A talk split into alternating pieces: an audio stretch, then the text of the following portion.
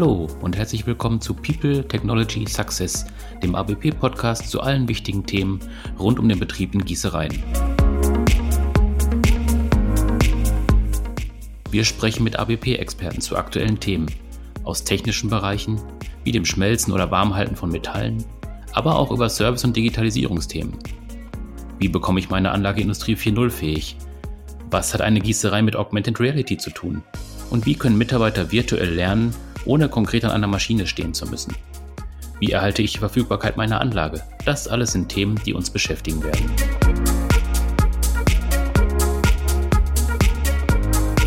Mein Name ist Michael Braun, ich bin Journalist und moderiere diesen Podcast.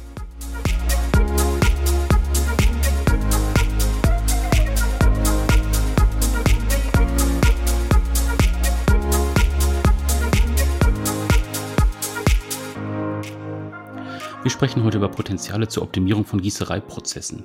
Das hat auch viel mit Technik und Digitalisierung zu tun und dazu habe ich mir auch einen Experten eingeladen. Wolfgang Baumgart ist heute hier. Guten Morgen, Herr Baumgart. Guten Morgen, Herr Braun. Ja, bevor wir ins Thema einsteigen, ähm, vielleicht stellen Sie sich einfach mal kurz vor, auch Ihr Unternehmen kurz vor und ähm, dann gucken wir mal, wie wir ins Thema reinkommen. Ja, mein Name ist Wolfgang Baumgart. Ich ähm, bin in die Gießereiindustrie hineingerutscht, weil mein Vater und mein Großvater in der Gießereiindustrie gearbeitet haben Beide haben in einer sehr kleinen Gießerei in Viersen in Nordrhein-Westfalen gearbeitet. Und da war auch mein, mein erster ähm, Job als Schüler, damals noch ähm, als 16-Jähriger. Und ähm, ich war immer fasziniert von äh, Physik, habe dann auch an der Universität Aachen Physik studiert und habe aber während meines Studiums eine Firma gegründet. Das war die Firma OCC. Und ähm, das Studium hat dann entsprechend lange gedauert. Also bin einer der längst studierenden ähm, Menschen gewesen an der Uni Aachen und habe dann aber mein Studium abschließen können, bin also jetzt Diplomphysiker und habe dann nichtsdestotrotz äh, sofort meine ähm, äh, Universitätskarriere weitergemacht. Ich bin also zurzeit äh, Promotionsstudent, äh, diesmal allerdings an der Uni Clausthal und ähm, bin dann als Physiker ähm, ja nicht äh, quasi in das Berufsleben eingestiegen, sondern habe immer schon äh, Technologie für die Gießerei entwickelt, ganz am Anfang in meinem Leben Technologie für die Sonnenaufbereitung, aber habe schnell gemerkt, dass mich die Metallurgie deutlich mehr interessiert. Und äh, so ging dann auch meine wissenschaftliche Karriere weiter, also auch meine Diplomarbeit ähm, behandelt die ähm, im Prinzip das Erstarren von Eisenschmelzen. Und Eisenschmelzen ist auch das, was mich im, am meisten interessiert. Mhm. Ähm, dann sind Sie ja ähm, im Prinzip jetzt nicht mehr bei der Firma, die Sie gegründet haben, sondern jetzt bei der Firma Zorg. Ja, die Firma OCC ist ähm, 2015 von mhm. der Firma Hereus Electronite ähm, gekauft worden, ähm, mit der Vision, den Gießereipart ähm, entsprechend groß zu machen. Die Firma Hereus ist sehr stark im Stahlgeschäft. Ähm, aber das ähm, hat nicht so funktioniert, wie ich mir das vorgestellt habe, so dass ich ähm, die Firma nach zwei Jahren verlassen habe und äh, habe mich dann ähm, wieder erstmal meiner wissenschaftlichen Karriere ähm, gewidmet und ähm, steige jetzt ähm, wieder bei der Firma Sorge ein. Mhm. Ich habe dann eine Auszeit genommen und mich erneut der Forschung gewidmet und bin am 1.7. wieder ins Berufsleben, diesmal für die Firma Sorg ähm, Technology eingestiegen. Mhm. Und was macht äh, Sorg? Ja, die Sorg-Gruppe hm, ist äh, ein Startup. Ähm, die Sorg-Gruppe besteht aus äh, drei Firmen im Wesentlichen. Es gibt einmal die Firma Sorg Cybernetics, die entwickelt Software und äh, kümmert sich im Wesentlichen um neue Technologien, äh, insbesondere Machine Learning und insbesondere ähm, ähm, verteilte Serversysteme. Ähm, dann gibt es einen ganz exotischen Teil der Firma ähm, Sorg, das ist die Firma Sorg Finance. Die kümmert sich um den mathematischen Teil von Portfolio-Management-Systemen und das macht sie mit äh, Optimierung von ähm, Bayesinger Wahrscheinlichkeitsrechnungen, ähm, aber auch mit so exotischen Sachen wie Quantencomputer. Das heißt, die Quantencomputer der Firma mhm. D-Wave aus Kanada, die Quantenerledigung machen. Ähm, der Mitarbeiter, der das macht, ist der Oscar Hernandez, ist seines Zeichens auch Physiker, hat äh, in Deutschland promoviert und äh, arbeitet auch bei Sorg Cybernetics mit, macht also da auch die wissenschaftlichen ähm, Dinge, die für die Gießerei relevant sind. und natürlich die Firma Sock Technology. Das ist die zentrale Firma, die die Technologie ähm, in der Gießereiindustrie vorwärts bringt. Und dann gibt es ja jetzt eine Verbindung im Prinzip zwischen Sorg und ABP. Ähm, ähm, zu der Lösung kommen wir gleich. Vielleicht können wir zum Einstieg einmal kurz sagen, wie diese Verbindung überhaupt zustande gekommen ist. Mm, die Verbindung zwischen Sorg und ABP kommt äh, über Peter Schäfer.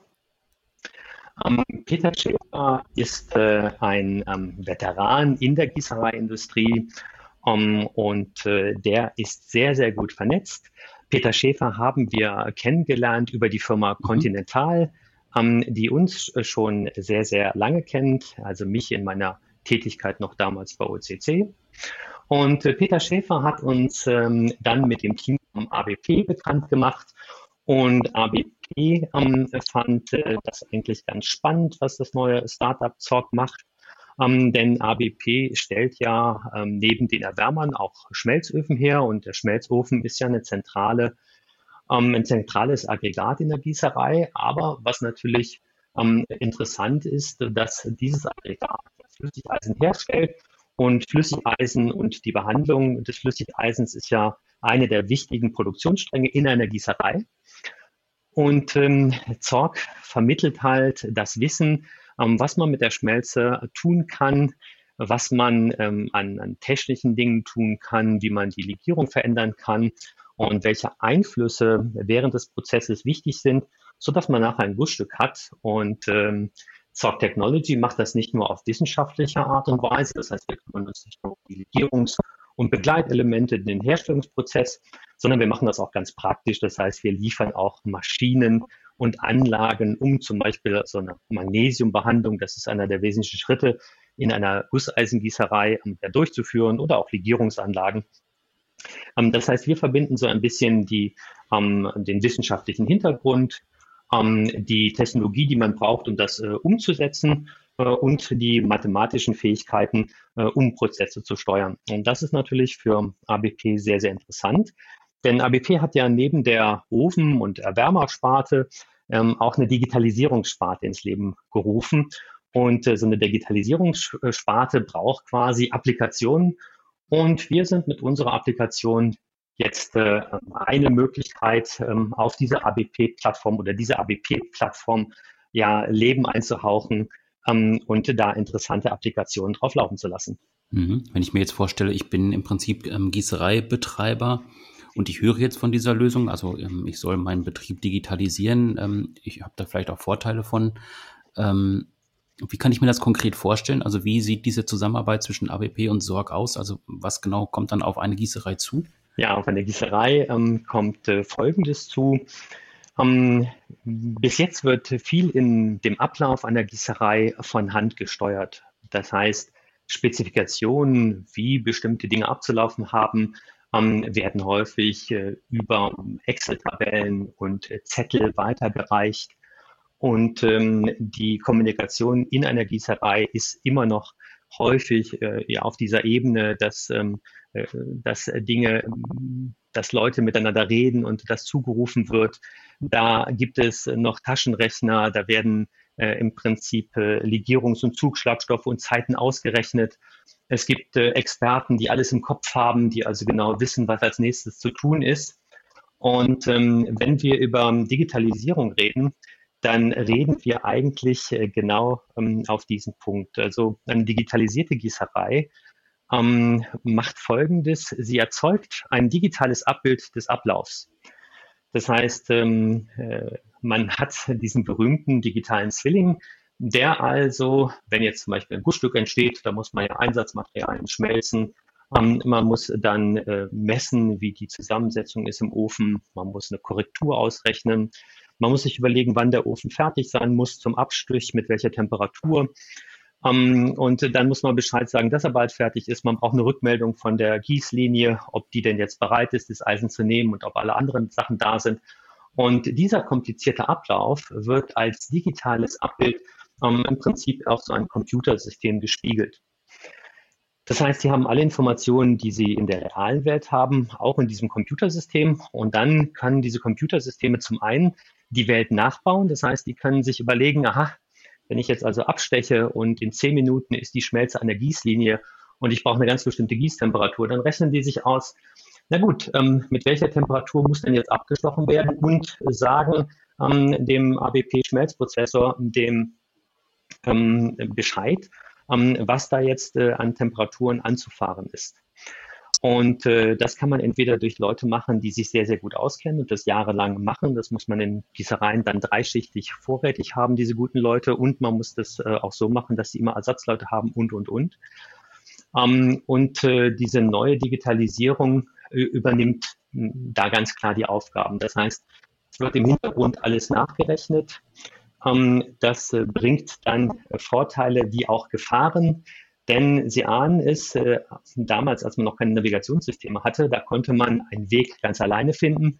Aber Sie merken, also ich merke das an mir immer, wenn ich heute navigieren muss, äh, ohne Navigationssystem, fühle ich mich hilflos. Und das passiert natürlich auch äh, in mhm. Gießereien. Das heißt, je mehr Aufgaben Sie auf diese digitalen Zwillinge und auf diese äh, digitalen Systeme verlegen, desto ähm, abhängiger werden Sie von diesen Systemen letztlich muss man sich überlegen, ähm, welches, äh, welcher, ähm, welches äh, System aber mehr Vorteile bietet. Und äh, da ist natürlich mein Plädoyer ganz klar für die digitalen Systeme, denn so eine Gießerei ist sehr, sehr komplex. Also wenn Sie jetzt ein ganz normales Gussstück nehmen und äh, zum Beispiel sich anschauen, es muss also eine bestimmte Zugfestigkeit haben, das heißt, man kann es auseinanderziehen und dann zerreißt es irgendwann und da kann man ganz bestimmte Eigenschaften ermitteln, wie die Dehnung, die Zugfestigkeit. Und äh, solche Eigenschaften hängen mindestens von zehn Parametern ab. Das heißt, typischerweise, wenn ich ein Sphärogussstück habe, dann ähm, habe ich eine hm, bestimmte Grundmatrix, die heißt Perlit oder Ferrit. Und ähm, diese Perlit oder Ferrit kann ich durch mindestens äh, vier hm, Elemente beeinflussen. Also im Detail ist das jetzt Kupfer, Zinn, Mangan ähm, und Bohr. Und ähm, dann gibt es noch weitere Elemente, nämlich wie rund ist die Graphitausscheidung und so weiter und so fort. Sie können sich vorstellen, egal wie gut Ihr Vorarbeiter ist, ähm, wenn der die vier Elemente sieht, die dazu beitragen und die Impfung, dann kann selbst der beste Mensch nicht mehr im Kopf ausrechnen, ob das, was da rauskommt, jetzt ähm, was Vernünftiges ist. Und das ist möglicherweise jetzt der nächste Punkt. Menschen können quasi nur statischen Rezepten folgen. Das heißt, ein Mensch, dem sagen Sie, der Mangangehalt, der darf von 0,3 bis 0,4 sein und der Kupfergehalt, der muss 0,9 äh, bis 0,95 sein. Ähm, und dann kann ein Mensch produzieren. Aber ein Computer kann ganz interessante Sachen machen. Der kann nämlich sagen, na gut, der Mangangehalt im Ofen ist jetzt niedriger. Der ist nämlich heute nicht nur 0,3, der ist einfach nur 0,22. Muss ich den jetzt korrigieren? Und der Computer könnte sagen, nee, nee, brauchst du nicht, denn ganz cool, wir geben nachher einfach ein bisschen mehr Kupfer dazu. Wir gleichen also das aus. Das heißt, wir müssen jetzt nicht warten, bis der Ofen auf der richtigen Analyse ist, sondern wir machen die Metallurgie in der Pfanne. Das ist also ein weiterer Prozessschritt. Und dabei können wir alles so ausgleichen, dass da hinten das vernünftig rauskommt. Also das ist der wesentliche Vorteil von diesen Digital Twins, von diesen digitalen Zwillingen, dass sie bestimmte Unebenheiten im Prozess einfach dynamisch ausregeln. Und die, diese digitalen Systeme haben dabei so viele Parameter im Blick, dass es kein Mensch wirklich mehr kann. Es sei denn, es ist ein Mensch, der sehr, sehr clever ist und von der Excel-Tabelle sitzt und sowas sehr dynamisch ausrechnet. Mhm. Äh, und mhm. deshalb würde ich sagen, sind die Computersysteme ähm, äh, in der Zukunft ähm, bestimmt sehr, sehr interessant ähm, und ähm, bringen deutliche Vorteile und bringen auch deutliche Produktions- und Effizienzsteigerungen ähm, für Gießereien. Mhm. Das heißt, dann ähm, gibt es im Prinzip halt beim Output eine bessere Qualität ähm, und ähm, wie Sie gerade auch schon gesagt haben, es gibt auch ein bisschen mehr Arbeitssicherheit im Prinzip, oder? Kann man das auch sagen? Ich ich würde sagen, es könnte eine bessere Qualität geben, aber mhm. die ganze Produktion läuft viel zügiger. Ah, okay. Ähm, dadurch, dass sie dynamisch regeln können, sind sie nicht quasi äh, an diese statischen Regeln so sehr gebunden, sondern sie regeln ihr, also sie weiten ihr System von erlaubten Grenzen ein wenig auf und sie können im Nachgang ähm, einfach Fehler, die sie, die vorher nicht so gut äh, oder die, die man nur so korrigieren konnte, indem man eine lange Zeit braucht, um da irgendwas zu machen, die kann man auf den Weg, äh, auf den Weg der Schmelze zum, zum Gießen äh, ausregeln. Und ähm, das ist, glaube ich, die ähm, interessanteste Geschichte, mhm. ähm, nämlich, dass man das Ganze dynamisiert äh, und dass man das nicht äh, statisch handhabt. Und da sehe ich den wesentlichen Vorteil. Mhm. Und der Vorteil ist einfach dann, dass Sie in kürzerer Zeit ähm, einfach mehr produzieren können. Sie verkürzen deutlich Ihre Wartezeiten. Mhm. Es gibt da ein klares Beispiel. Ähm, die Firma Heidelberger ähm, Druckmaschinen in Amstetten, die haben das vorgemacht.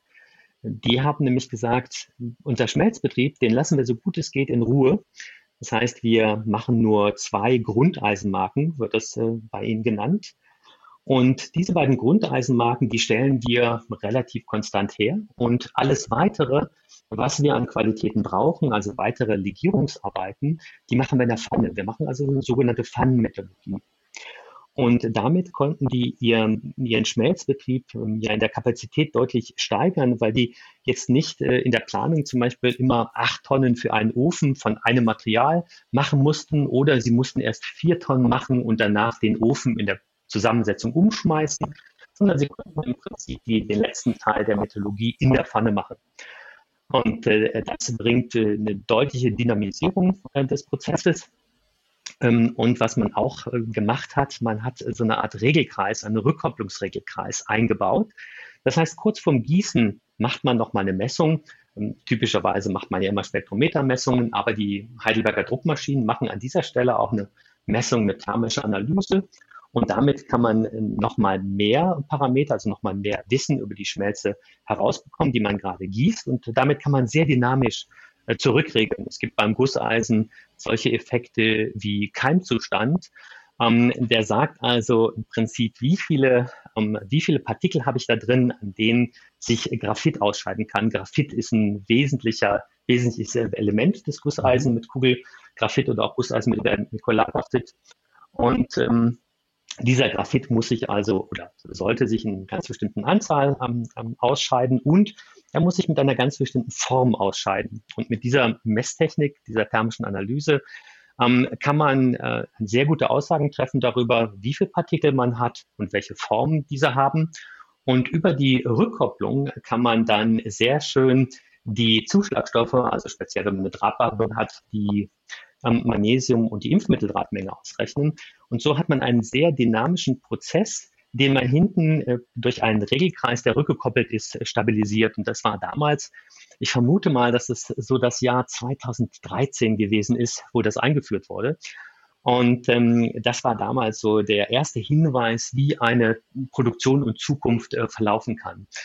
Ähm, das System ist dann nachher, ja, hat sich weiter verbreitet ähm, äh, bei der Eisengießerei Gienand, die dann als erstes GRV damit gemacht haben. Und ähm, wir sehen jetzt diese Systeme ähm, ja hier in Asien ähm, und äh, Asiaten sind äh, ganz wild darauf. Mhm. Ähm, möglicherweise liegt es daran, dass ähm, man in Europa diese ähm, Gusseisenexperten, die also im täglichen Betrieb den Betriebsablauf regeln, die hat man noch ausgebildet und äh, zahlreich.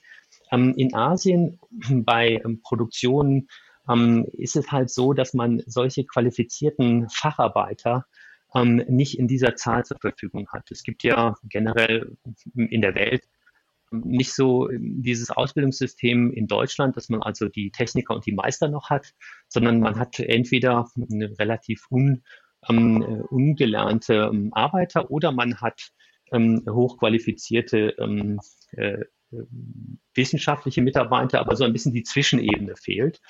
Und ähm, Asien setzt generell sehr, sehr stark auf hohe Automationsgrade. da würde man vielleicht denken, das ist ja etwas seltsam. Also in einigen Teilen Asiens ist das Lohnniveau ja sehr, sehr niedrig. Und trotzdem wird hier sehr stark automatisiert und man hat ein bisschen eine Spielwiese. Also hier wird erforscht, was ist möglich, ähm, was kann man alles ähm, äh, automatisieren, was erweist sich als gut, was erweist sich möglicherweise auch als als Schritt in die falsche Richtung. Aber mh, hm, hier wird also im Prinzip so ein bisschen experimentiert und die Technik der Zukunft erforscht. Das sehen wir also ganz, ganz stark. Ähm, wenn ich denn als ähm, Gießerei jetzt im Prinzip diesen Prozess digitalisiere oder ähm, teilweise eben auch automatisiere, ähm, hat das dann auch nochmal Auswirkungen auf, ähm, ja, ich sage jetzt mal, ähm, auf die Umwelt? Also gibt es da irgendwie Energieeinsparungen? Gibt es da weniger ähm, Rücklaufmaterial, äh, was ich irgendwie berücksichtigen muss? Wie verhält sich das da bei diesem System? Ja, das ist ähm, einer der wesentlichen ähm, Triebfedern, solche Systeme ähm, einzusetzen. Ähm, sie sind halt äh, typischerweise sparsamer. Mhm. Ein System, das dynamisch zurückregelt, äh, kann also auf sogenannte Sicherheitsmargen äh, verzichten. Also wenn Sie ein System haben, wo Sie eigentlich immer ein bisschen mehr dazu tun müssen, um sicher zu sein, dass Sie alles erreichen, ähm, also gerade beim Magnesium gehalten wird halt häufig Angsteisen oder Angstmagnesium ähm, geschmissen. Wenn Sie aber ein rückgekoppeltes System haben, dann können Sie einfach mit Ihren Ressourcen sparsamer umgehen und sie setzen nur das ein, was sie wirklich müssen. Denn äh, viele Dinge haben ja, wenn sie zu stark eingesetzt werden, auch gegenteilige Wirkungen. Also immer wenn man zu viel Magnesium zum Beispiel beim Gusseisen einsetzt, hat man das Problem, dass das Magnesium zwar die Kugel bildet, aber ab einer bestandsbestimmten äh, Konzentration auch eine Weißeinstrahlung macht. Das ist ein Punkt. Die große Kunst ist aber natürlich ähm, Speiser. Speiser werden eingesetzt, um ähm, der Schwindung des Gusseisens beim Erstarren entgegenzuwirken. Äh, also ähm, typischerweise, wenn Sie ein, eine Form füllen, dann gibt es erstmal, ist das Eisen ja flüssig und es erstarrt dann. Und es gibt eine Flüssigschwindung und danach gibt es halt eine Schwindung beim Phasenübergang. Und das Eisen hat den wunderbaren Vorteil, dass die Kohlenstoffphase, die flüssig komplett mischbar ist, die scheidet sich dann aus und die expandiert. Das liegt daran, dass die Dichte vom Kohlenstoff deutlich geringer ist als die Dichte vom Eisen. Und die kann also diesen, diese, dieses Zusammenziehen, diese Kontraktion entgegenwirken. Das kann man so machen, dass man quasi ähm, diese überflüssigen ähm, ja, in der Zahntechnik heißt das der verlorene Kopf, in der Gießerei ist der Speiser. Also dieses ähm, Teil vom Gussstück, das nur dazu dient, ähm, das äh, Gussstück kann, dass das Gussstück keine Lunke hat. Ähm, das kann man deutlich kleiner machen und in einigen Fällen äh, kann man das auch äh, weglassen. Also die Firma ähm, äh, Daimler in Mannheim ähm, haben das ganz schön gezeigt mit einem ähm, mit ihren GJV-Motorserien, die sie sogar in Grünsand gießen, also mit einer Grünsand-Außenkontur speiserlos und die haben das so als Kunstform auf die Spitze getrieben. Ähm, und äh, da ist man natürlich sehr, sehr äh, wirtschaftlich. Ähm, insofern würde ich sagen, dass es ähm, auf jeden Fall ähm, äh, Zeit und Energie spart. Und man kann das auch äh, durchaus mal benennen. Also ich glaube, diese Rückkopplung, die, von der ich eben gesprochen habe, nämlich diese Temperaturrückkopplung, also wenn Sie einen äh, Abstich machen und Sie müssen dann vor der Behandlung die Temperatur messen und dann möglicherweise warten, dann sehen wir, dass bei Systemen, die von Menschen geregelt wird, wir häufig im Mittel eine Wartezeit haben von zwei Minuten. Wenn Sie eine Zykluszeit haben von sechs Minuten, sehen Sie natürlich, ähm, dass Sie dann ein, eine riesige Wartezeit haben. Das heißt, Sie haben ähm, äh, das summiert sich dann auf einer, äh, in einer Stunde ähm, möglicherweise zu sowas wie 15 Minuten Wartezeit. Sie können also deutlich äh, schneller produzieren, ähm, wenn Sie digitale Zwillinge einsetzen. Und das ist eine enorme ähm, Ressourcen- und Energieersparnis. Ähm, insofern ähm, ist es eigentlich, wenn man solche Systeme mal in Arbeit gesehen hat, äh, sieht man, dass es da kaum noch ein zurückgeben wird. Also jeder, der mal ein automatisiertes System gesehen hat, es gibt ja hier in Asien jetzt auch die ersten Systeme, die die Schmelze nicht mehr mit Gabelstaplern, sondern mit automatisierten ähm, mobilen ähm, bis zur Gießlinie fahren. Wer so ein System mal in, äh, in Betrieb gesehen hat, der fühlt einfach, dass das die Zukunft ist, weil das viel schneller und weil es viel effizienter ist. Ähm, was es nicht ist, ist es natürlich nicht so flexibel, ähm, wie wir das manchmal sehen. Also die ähm, europäischen Gießereien, gerade deutsche Gießereien, sind ja sehr, sehr stark in ihrer Flexibilität. Das heißt, die können ähm, auch verschiedenste Gussstücke und verschiedenste Materialien ähm, in äh, kürzester ähm, Zeit produzieren. Und es gibt halt sehr große Unternehmen, die ähm, einen ganzen Wust an Schmelz- und Warmhaltetechnik haben und die verschiedensten Gießlinien und diese auch der Kreuz benutzen. Ähm, aber hier in Asien ist es so, dass man typischerweise immer das gleiche Gießerei-Setup hat. Man hat also immer vier oder sechs Schmelzöfen, man hat typischerweise zwei Gießlinien und das lässt sich sehr, sehr stark durchautomatisieren. Eigentlich ist es so, dass in Asien für jede Bauteilgruppe eine eigene Gießerei gebaut wird.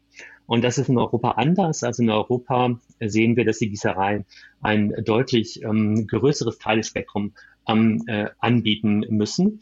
Ähm, das führt natürlich auch dazu, dass die asiatischen Gießereien hochspezialisiert sind. Die können dann halt nur ähm, quasi ihren eigenen einen Trick, aber den können sie natürlich dann hochspezialisiert. Ähm, die großen ähm, flexiblen europäischen Gießereien ähm, haben da möglicherweise Vor- und Nachteile. Ähm, sie können also jetzt eine hochspezialisierte Gießerei kaum von den Kosten her ähm, ausstechen, aber äh, sie haben natürlich auch ein breiteres Teilespektrum ähm, und äh, möglicherweise dann auch ein, ein breiteres Know-how, ähm, äh, wie man diese Teile produziert. Ähm, beide Systeme haben Vor- und Nachteile und ich glaube nicht, dass ein System ähm, dem anderen ähm, äh, quasi mal das Wasser ablaufen wird. Was ich allerdings schon noch sehe, ist, dass diese Transportsysteme, die zurzeit schienengebunden sind, die werden sich sicherlich in ähm, selbstfahrende ähm, Fahrzeuge verwandeln und das werden wir schon in den nächsten Jahren sehen, dass das im Prinzip ähm, das, der nächste große Schritt vorwärts sein wird. Ähm, es gab in der Gießerei Überlegungen, ob man den Schmelzofen nicht an die ähm, Gießanlage baut. Das ist eine sehr, sehr prinzipielle Überlegung. Aber das scheint sich nirgendwo durchgesetzt zu haben und es ist auch kaum versucht worden. Insofern muss man die flüssige Schmelze transportieren. Das hat man im Prinzip mit den Staplern gemacht. Und das wird, wenn dieses System, und so sieht es aus, äh, jetzt weiter durchautomatisiert wird, einfach mit automatisierten Systemen vollzogen werden. Und da werden wir sicherlich auch viel Entwicklung äh, in den nächsten Jahren sehen. Das wird in Asien losgehen und es wird auch sicherlich dann Europa erreichen. Ähm, wenn ich mir jetzt vorstelle, ich bin Betreiber einer Gießerei ähm, und möchte das gerne umsetzen, ähm, was haben Sie da konkret für Vorschläge, wie ich da vorgehen soll? Also gibt es da so, ein, ja, so eine Art Plan, nach dem man vorgehen kann? Gibt es da bestimmte Schritte, die ich auf jeden Fall befolgen muss? Kann in wenigen Schritten durchgeführt werden. Und das Erste, was man machen ist, muss man, man muss sich darüber klaren, im Klaren sein, wie ist der Arbeitsablauf in einer Gießerei. Das äh, ist jedem Gießerei-Mitarbeiter schon mal begegnet. Und zwar, wenn Sie Ihre ISO-Zertifizierung schreiben, dann werden Sie irgendwann den Arbeitsablauf auch ähm, aufschreiben müssen. Und äh, die Computertechnik hat das formalisiert und ähm, es gibt da dieses BPMN, dieses ähm, Business, Model, äh, Business Process Model Notation. Da, das ist also eine Zusammenfügung von Kästchen und Kreisen, die beschreibt, wie ein Ablauf, ein Geschäftsprozess abzulaufen hat.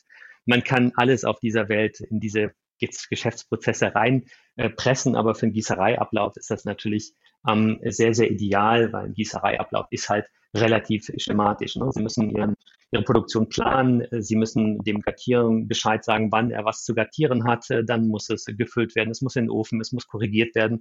Diese Abläufe lassen sich, diese Abläufe lassen sich alle sehr schön äh, formalisiert niederschreiben.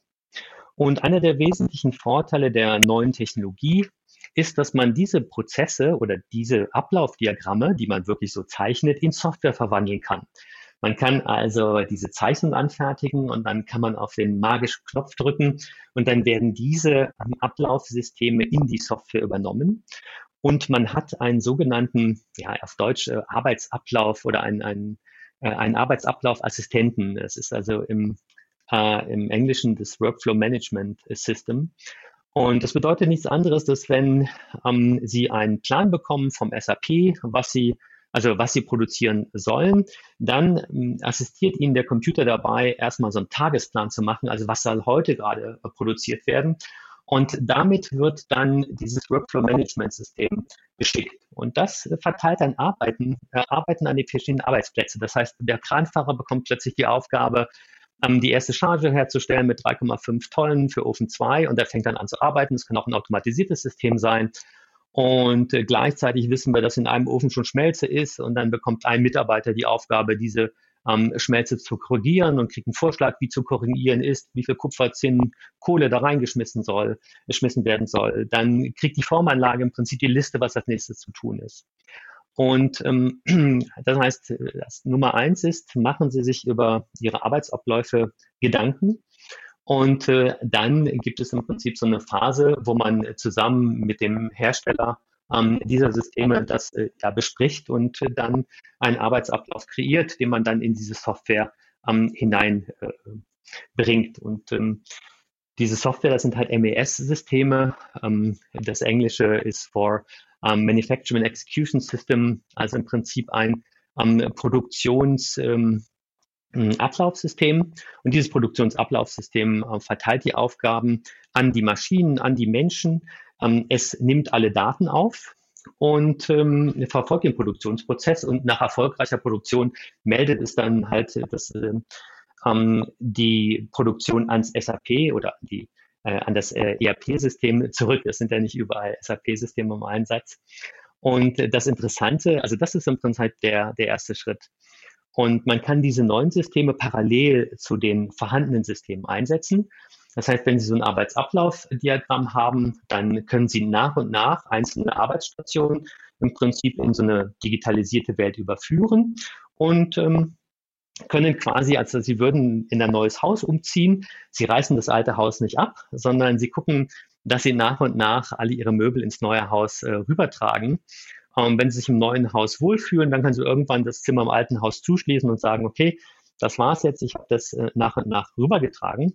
Was Sie sowieso nicht müssen, ist Ihre ganze Technologie ersetzen, sondern die bleibt gleich. Also Ihre Gemessgeräte bleiben zu größten Teilen gleich ähm, ihre, ihre Steuerung bleiben zu größten Teilen gleich.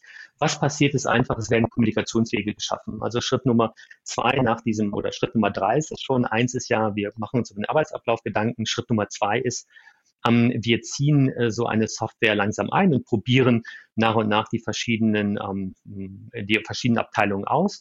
Und Schritt Nummer drei ist dann, dass wir die Daten der Maschinen übernehmen. Das ist äh, ein wesentlicher Schritt, bei dem ABP eine Rolle spielt. Ähm, ABP ist spezialisiert darauf, ähm, diese Daten ähm, einzusammeln und ein Teil der ABP ähm, My Intelligence Plattform macht genau das. Das heißt, stellt die Daten äh, zur Verfügung und unser System, das äh, Software Cloud System, so heißt es, nimmt sich dann die Daten ähm, und arbeitet damit.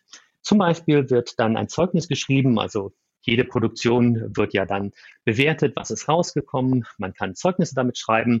Man kann aber auch die Effizienz zurückmelden, also wie viele Arbeitsstunden, wie viel Energie, wie viel Einsatzmaterial habe ich darauf verbraucht. Das ist ganz wichtig, damit das äh, ERP-System nachkalkulieren kann, in der Nachkalkulation auch alles so gestimmt hat, wie man sich das vorgestellt hat. Ähm, und was natürlich für uns als Metallurgen auch wichtig ist, dass wir eine Übersicht bekommen über die ähm, metallurgischen Einflüsse, denn wir wollen natürlich das Ausgangsmaterial so haben, dass wir möglichst wenig Schwankungen haben bei optimalen Materialeigenschaften.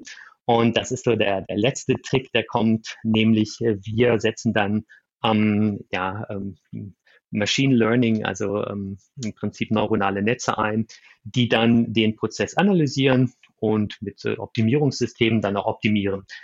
Ähm, ich habe eben davon äh, gesprochen, dass man ganz viele Parameter hat, die einen bestimmten äh, Eigenschaft beeinflussen. Und als Beispiel war ja die Zugfestigkeit, die durch Kupferzinn und so weiter beeinflusst worden ist. Und dafür hat man halt diese digitalen Zwillinge. Das heißt, die rechnen dann aus, was mit dieser Situation, also was mit dieser Zusammensetzung an Zugfestigkeit zu erwarten gewesen wäre. Und das wird ständig verglichen mit dem, was denn nun wirklich in der Wirklichkeit passiert ist. Und man kann jetzt diese digitalen Zwillinge immer weiter trainieren, die werden also immer besser. Aber der wirkliche Trick ist, dass man in der dynamischen Produktion ein neuronales Netz einsetzt. Denn das neuronale Netz versteht noch viel, viel mehr als ein digitaler Zwilling. Das lernt nämlich zum Beispiel, dass der Ofen 6 äh, immer ein bisschen mehr Magnesium braucht. Das mag daran liegen, dass der Ofen 6 der äußerste ist und die Transportwege immer länger sind oder dass es irgendwas anderes in der Gießerei gibt. Und das kann typischerweise ein digitaler Zwilling nicht erfassen. Aber wenn ein neuronales Netz sich ähm, zwei Monate lang so eine Produktion angeschaut hat, dann wird es irgendwann merken, dass, ähm, äh, dass äh, diese Pfanne, also diese spezielle Pfanne oder die Pfanne nach dem neuen Zustellen oder der Ofen, der ganz weit außen liegt, immer ein bisschen anders sind als die anderen Öfen und wird darauf reagieren. Das ist also quasi das, was Sie bekommen, wenn Sie diesen zusätzlichen äh, Kick an Intelligenz in das System hineinbringen dann lernen sie nämlich die Situation in der Gießerei ähm, deutlich besser zu verstehen. Ne? Also diese digitalen Zwillinge zur Vorhersage der Eigenschaften, das ist eine super schöne, ähm, ein super schöner Schritt, den man auch braucht. Ähm, äh, aber diese neuronalen Netze und das äh, Machine Learning sind quasi das i-Tüpfelchen darauf, ähm, damit man das System ja immer weiter verbessern kann und äh, dass man auch wirklich lernt, wie eine spezielle Umgebung ähm, jetzt reagiert und welche Einflüsse sie hat. Jetzt kommen Sie ja auch viel rum in der Welt. Sie sind aktuell in China. Ähm, können Sie ein bisschen was dazu sagen, wie generell Ihre Beobachtung ist? Wie entwickelt sich der Markt? Auch wenn wir jetzt nochmal zum Thema Digitalisierung insgesamt gucken. Äh, welche Beobachtungen machen Sie da in Sachen Digitalisierung von Gießereien? Was ist da Ihr aktueller Eindruck?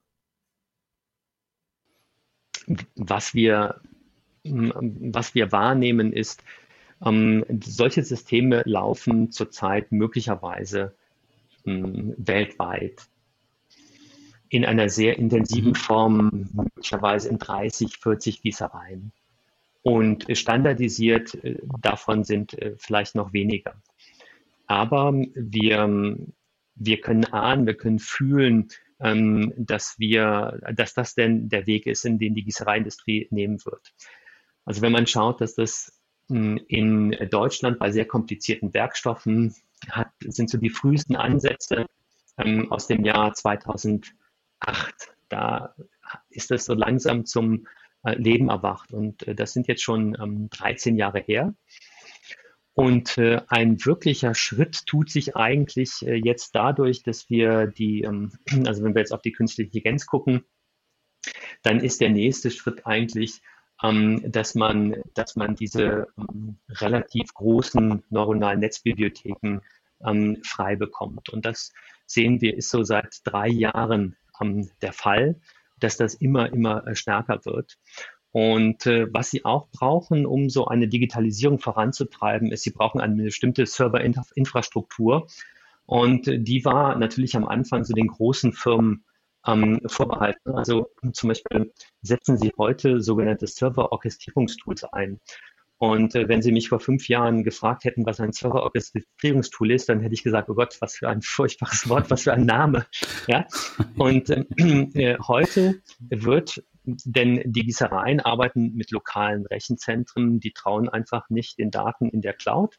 Ähm, deshalb wird äh, immer noch so ein Intranet eingesetzt, aber da haben sie ähm, quasi ein Rechenzentrum in der Gießerei und auf diesem Rechenzentrum ähm, sitzen ihre Daten und das wird heute wie in den großen Rechenzentren komplett durchvirtualisiert. Also eins der führenden Systeme ist halt äh, Kubernetes. Und ähm, dabei ist es so, dass Ihre Programme äh, laufen äh, in kleinen äh, Einheiten. Diese Einheiten nennt man Container. Ähm, und äh, dieses Server-Orchestrierungstool, das organisiert diese Container. Also Sie stellen sich das vor, wieder unser Hausbeispiel, also eine Wohnung, da sind nur die Daten drin, die andere Wohnung äh, regelt nur GJS-Prozesse, ähm, die nächste Wohnung, äh, die regelt einfach nur den, ähm, die Ein- also im Prinzip ihr Frontend. Äh, dann gibt es eine Wohnung, die regelt nur den Datenverkehr und was ist ganz, ganz interessant ist, äh, es gibt eine Nachrichtenagentur. Das ist der sogenannte Message Broker. Und ähm, äh, all diese Systeme leben in Containern. Das ist der typische Docker Hub Container. Und sie werden organisiert von einem Kubernetes. Und ähm, diese moderne digitale Struktur erreichen Sie nur, wenn Sie genau ein solches System haben. Also früher hatte man einen Computer, da war eine Desktop-Anwendung drauf, die hatte einen Zugang zu einer Datenbank. Und wenn man eine Middleware dazwischen hatte, dann war das schon äh, hohe IT-Kunst. Heute ist das ganz anders. Heute haben Sie kleine Systeme, die ganz bestimmte Aufgaben erledigen. Die bauen Sie in solch einen Container rein und dann stapeln Sie Container aufeinander. Also so ein Foundry Cloud System hat typischerweise 21 Container, die für alles Mögliche zuständig sind. Also zum Beispiel mit den Steuerungen Ihrer Gießerei zu sprechen. Das ist ein Container. Ähm, die Bildanalyse durchzuführen, ist ein anderer Container. Die Methodologie vorherzusagen, ist der nächste Container. Den Tagesplan zu machen, ist der nächste Container. Und ähm, all das passiert mit einem Message Broker. Das ist im Prinzip, dass alle Nachrichten, die einlaufen, gehen an so eine Nachrichtenbörse und jeder, der sagt, also die Nachricht interessiert mich, die will ich haben, die geht dann an diesen Container. Und ohne diese Softwarearchitektur äh, können Sie eine Digitalisierung nicht durchführen. Und äh, das ist, glaube ich, der große Schritt. Also jede Firma, die das machen wird, muss sich entweder ein Partnerunternehmen suchen oder es irgendwie selber schaffen, aber sie muss diese Software ähm, Architektur herstellen. Und, und, das ist jetzt ähm, äh, auch die Magie, die ABP geschafft hat. ABP hat gesagt, wir ähm, wollen das. Wir äh, stellen eine Softwarearchitektur zur Verfügung, die das kann. Lieber Kunde, du brauchst dich darum nicht kümmern. Und äh, das ist ein wesentlicher Schritt. Und ähm, als wir ABP zum ersten Mal getroffen haben, waren wir ganz verwundert, weil wir haben gedacht, dass wir jetzt so ganz neu und ganz modern mit unserer Softwarearchitektur daherkommen. Ähm, und äh, dann haben wir gesehen, dass ABP das genauso wie wir erkannt hatte und gesagt hat, genau darauf setzen wir. Wir wollen auch so eine Softwarearchitektur unseren Kunden zur Verfügung stellen. Und ähm, da war im Prinzip auch der Grundgedanke der Kooperation. Also ähm, das äh, passt zusammen wie die mhm. Faust aufs Auge sozusagen.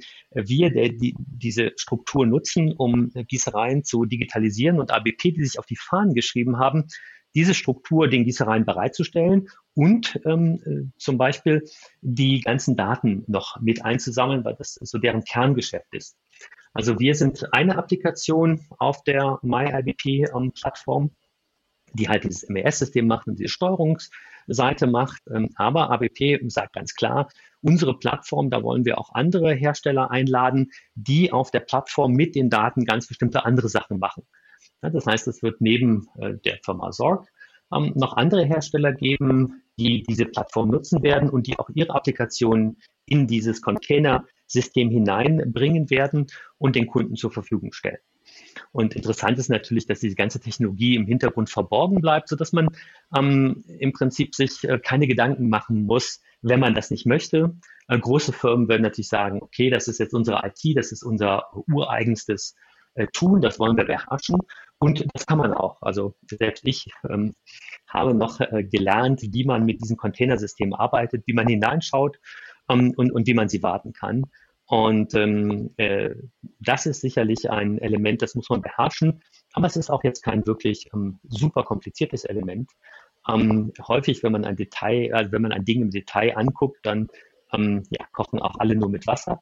Man muss einfach sich überwinden und sagen, okay, das ist eine Struktur, die brauche ich, die muss ich verstehen, da muss ich ran, das muss ich also lernen. Also wie quasi, wenn man, wie alles im Leben, was man lernt, eine Sprache oder wenn man sich was Neues aneignet, da muss man hin.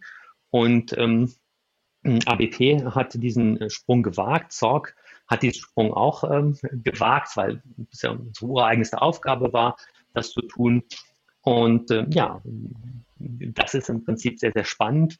Jetzt muss man eigentlich nur noch schauen, wie sich diese Technologie verbreitet. Dass sie sich verbreiten wird, ähm, ist, äh, steht für mich außer Frage.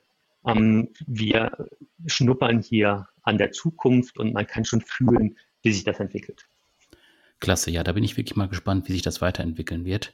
Herr Baumgart, bis hierhin erstmal vielen Dank für die Eindrücke und für die ausführliche Einführung.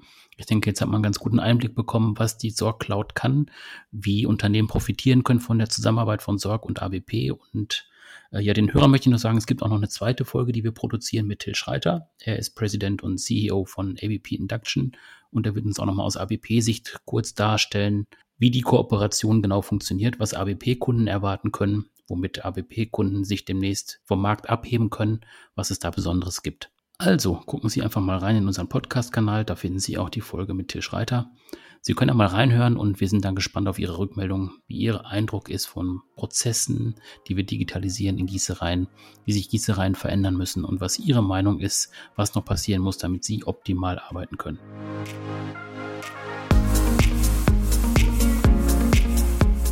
Wenn Ihnen die Folge gefallen hat, abonnieren Sie doch unseren Podcast bei iTunes, Spotify oder SoundCloud, also überall, wo Sie Ihre Lieblingspodcasts finden können.